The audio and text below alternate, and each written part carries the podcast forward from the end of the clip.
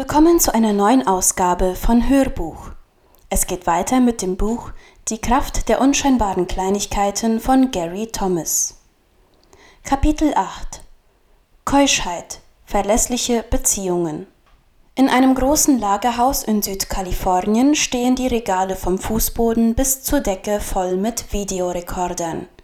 Darauf werden 24 Stunden am Tag Kopien von Pornofilmen für eines der erfolgreichsten Unternehmen unserer Tage, Evil Angel Video, gemacht. Und sie können die Nachfrage kaum bedienen. Das Pornogeschäft ist zu einem bedeutenden Wirtschaftsfaktor geworden.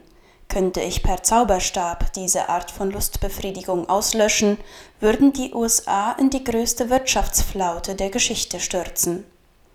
Lust ist gesellschaftsfähig geworden. In einer Welt, in der die Lust die Menschen beherrscht, ist Keuschheit der wirklich alternative Lebensstil. Predige das Recht auf jede Art von Perversion und die Menschen werden sterben, um deine Rechte zu verteidigen. Predige Keuschheit und besorg dir besser einen guten Anwalt. Und, traurig aber wahr, Lust ist in der Kirche ebenso zu Hause wie in unserer Gesellschaft als Ganzer. Keuschheit bedeutet einfach sexuelle Reinheit, ob als verheirateter oder allein lebender Mensch. Keuschheit als eine Herzenshaltung bedeutet eine Lebensführung nach der Einsicht, dass jeder Mensch mit Respekt und Würde behandelt werden muss, weil jeder ein Geschöpf und Ebenbild Gottes ist.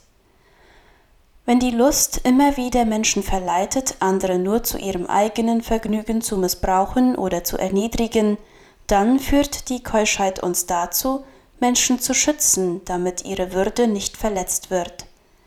Sexualität, die aus der Grundhaltung der Keuschheit lebt, führt zu größerer Intimität und Ganzheit. Sexualität außerhalb dieser Grenzen führt zu Entfremdung, Schmerz, Scham und Reue. Der Kampf mit dem Ungeheuer. Was sind die Wurzeln der Lust, die unsere Kultur und die Menschen darin so massiv beherrscht? Zunächst einmal ein Hunger nach Intimität. Unsere Gesellschaft ist weitgehend bindungslos, anonym und einsam geworden. Die öffentliche Meinung und der soziale Druck, die früher das Ausleben privater Fantasien verhinderten, spielen kaum noch eine Rolle, wo viele Menschen nicht einmal mehr ihre Nachbarn kennen. Die Unverbundenheit und Bindungslosigkeit, in der wir leben, kann eine Art kollektive geistliche Einsamkeit erzeugen. Wenn Menschen nicht in eine Gemeinschaft eingebunden sind, kann der Wunsch nach Intimität zu einem nagenden Schmerz werden. Die Versuchung ist darum groß, Abkürzungen zu nehmen, und Lust sieht echter Intimität zum Verwechseln ähnlich. Warum geben wir uns mit einer Scheinintimität zufrieden, weil echte Intimität Arbeit und Anstrengung erfordert. Man muss lernen, zuzuhören, andere zu respektieren, zu vergeben, zu ermutigen, zu unterstützen, zu tolerieren und zu geben, also die eigene Selbstbezogenheit hinten anzustellen und einen anderen Menschen an die erste Stelle zu setzen. Man macht Fehler, man bereut sie und versucht die Beziehung zu beenden, aber man lernt durchzuhalten. Lust sieht der Intimität zum Verwechseln ähnlich, nur dass sie weder langwierige persönliche Reifungsprozesse noch Verantwortung erfordert. Man muss sich keine Gedanken machen über Charakterfragen wie Vergebung, Demut und Geduld. Für einen Mann, der sich pornografische Bilder ansieht, besteht keine Veranlassung, sich mit seinem Stolz, seiner Respektlosigkeit, seiner Selbstsucht auseinanderzusetzen. Eine Frau muss sich mit dem Helden des letzten Liebesromans nicht über Kleinlichkeit oder Manipulation auseinandersetzen. Sie wird nie sagen müssen, es tut mir ehrlich leid, dass ich dich vor deinen Freunden bloßgestellt habe. Die Tugend der Keuschheit macht uns fähig, reiche und erfüllende Beziehungen zu gestalten.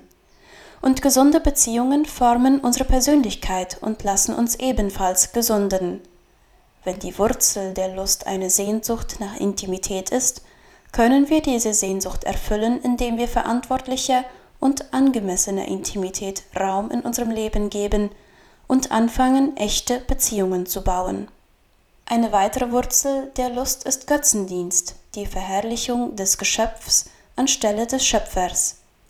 Damit ist nicht gesagt, dass Freude an einem schönen Körper nicht erlaubt ist. Es ist durchaus möglich, Schönheit zu würdigen, ohne sie sofort besitzen zu wollen.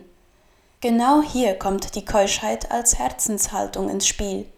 Dem Reinen ist alles rein. Titus 1, Vers 15. Ein geistlich gesundes Herz ermöglicht es, echte, beglückende Freude an der Schönheit eines anderen zu empfinden und Gott dafür zu preisen. Und schließlich ist die Sehnsucht nach dem Himmel eine Wurzel unserer Lust. Das mag seltsam klingen, aber der Himmel ist Seligkeit, er ist die Hoffnung auf ein Leben, das frei ist von dem Druck und den Belastungen unseres irdischen Lebens. Und Lust ist ein Weg, auf dem man eine billige Imitation dieser Seligkeit, nach der sich unser Herz sehnt, fliehen kann. Fantasien wirken wie ein heimlicher fliegender Teppich, der die Seele aus Langeweile, Anspannung, Zorn, Einsamkeit und Wut in eine bessere Welt versetzt, die augenblickliche Erleichterung und Befriedigung anbietet. Lust ist unser Versuch, uns den Rückweg in den Garten Eden zu erzwingen.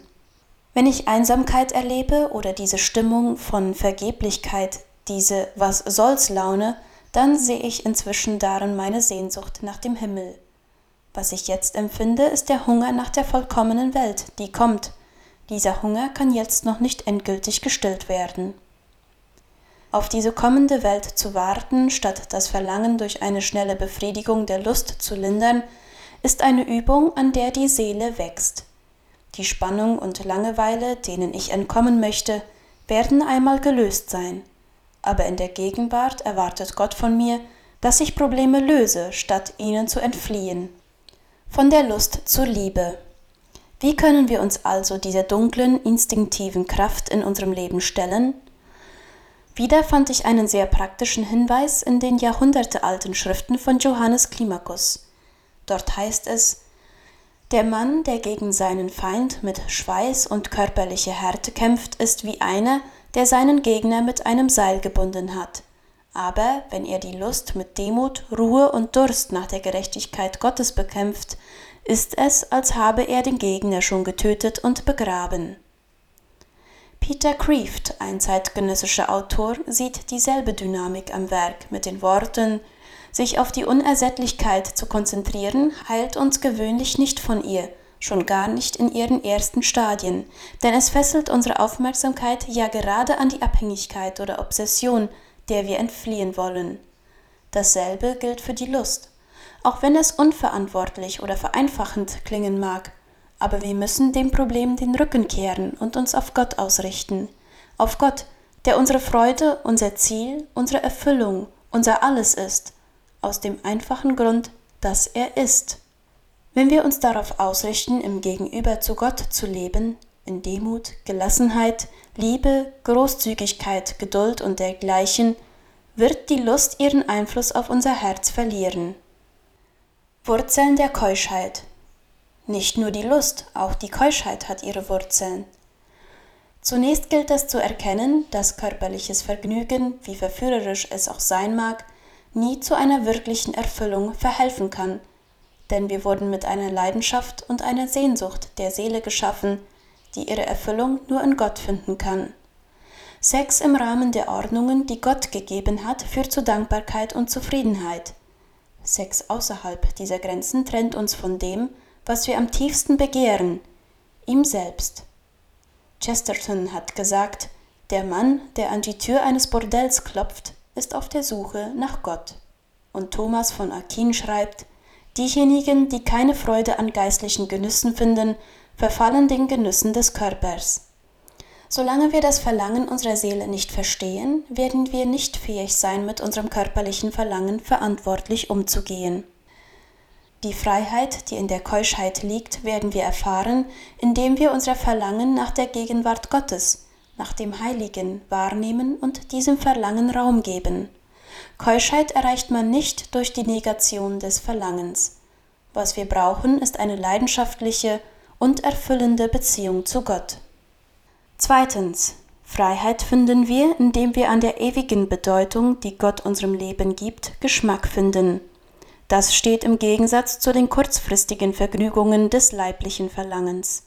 Diese Freiheit wird nicht über Nacht gewonnen. Wer immer seine Kämpfe in diesem Bereich hat, ist vertraut mit dem Aufruhr, Stress und Schmerz, die oft Folge einer reinen Lustbefriedigung sind. Er kennt die Eigenart der Sünde. Sie verspricht zu viel und hält zu wenig. Mit diesem Wissen im Hintergrund ist es möglich, einen festen Entschluss zu fassen. Diesmal gebe ich nicht nach. Und dann vergleichen Sie den Tag nach diesem Entschluss mit dem Tag, nachdem Sie das letzte Mal Ihrer Lust nachgegeben haben. Die Chancen stehen hoch, dass Sie entdecken werden, ein kleiner Gehorsamsschritt kann ein Empfinden von Sinn, Erfüllung und tiefem Frieden hervorbringen. Drittens. Üben Sie sich ein in die Selbstlosigkeit. Lust ist eine selbstsüchtige Sünde, und mit einer ebenfalls selbstbezogenen Reue überwindet man sie nicht. Die Lösung liegt darin, sich anderen zuzuwenden, mit der Bitte an Gott, er möge uns Achtung und Ehrerbietung für die Menschen schenken, die er schuf. Und schließlich finden sie angemessene und gesunde Ausdrucksweisen für ihre Sexualität. Keuschheit wird zu oft mit Prüderie in Verbindung gebracht oder mit einer Haltung, die Sex als schmutzig und verabscheuungswürdig sieht. Das ist nicht biblisch. Die Bibel feiert die eheliche Sexualität geradezu, indem sie ihr ein ganzes Buch widmet, das hohe Lied der Liebe. Nehmen Sie alle Zeit, Energie und alles Geld, das Sie für die Befriedigung Ihrer Lust einsetzen, und investieren Sie alles in eine wirkliche Beziehung. Wenn Sie verheiratet sind, planen Sie Zeiten der Intimität mit Ihrem Ehepartner. Wenn Sie allein leben, nutzen Sie Ihre Energie und Zeit, um echte Beziehungen aufzubauen. Keuschheit, ob in oder außerhalb der Ehe, ist der Weg, auf dem die Sexualität rein, befriedigend und bedeutungsvoll bleibt. Früchte der Keuschheit Die Grundhaltung der Keuschheit ist ein wichtiger Baustein für ein schönes und zutiefst sinnerfülltes Leben. Die Keuschheit ermöglicht es Ehepartnern, einander zutiefst zu genießen. Sie feiert die Schönheit, ohne ihr zu verfallen.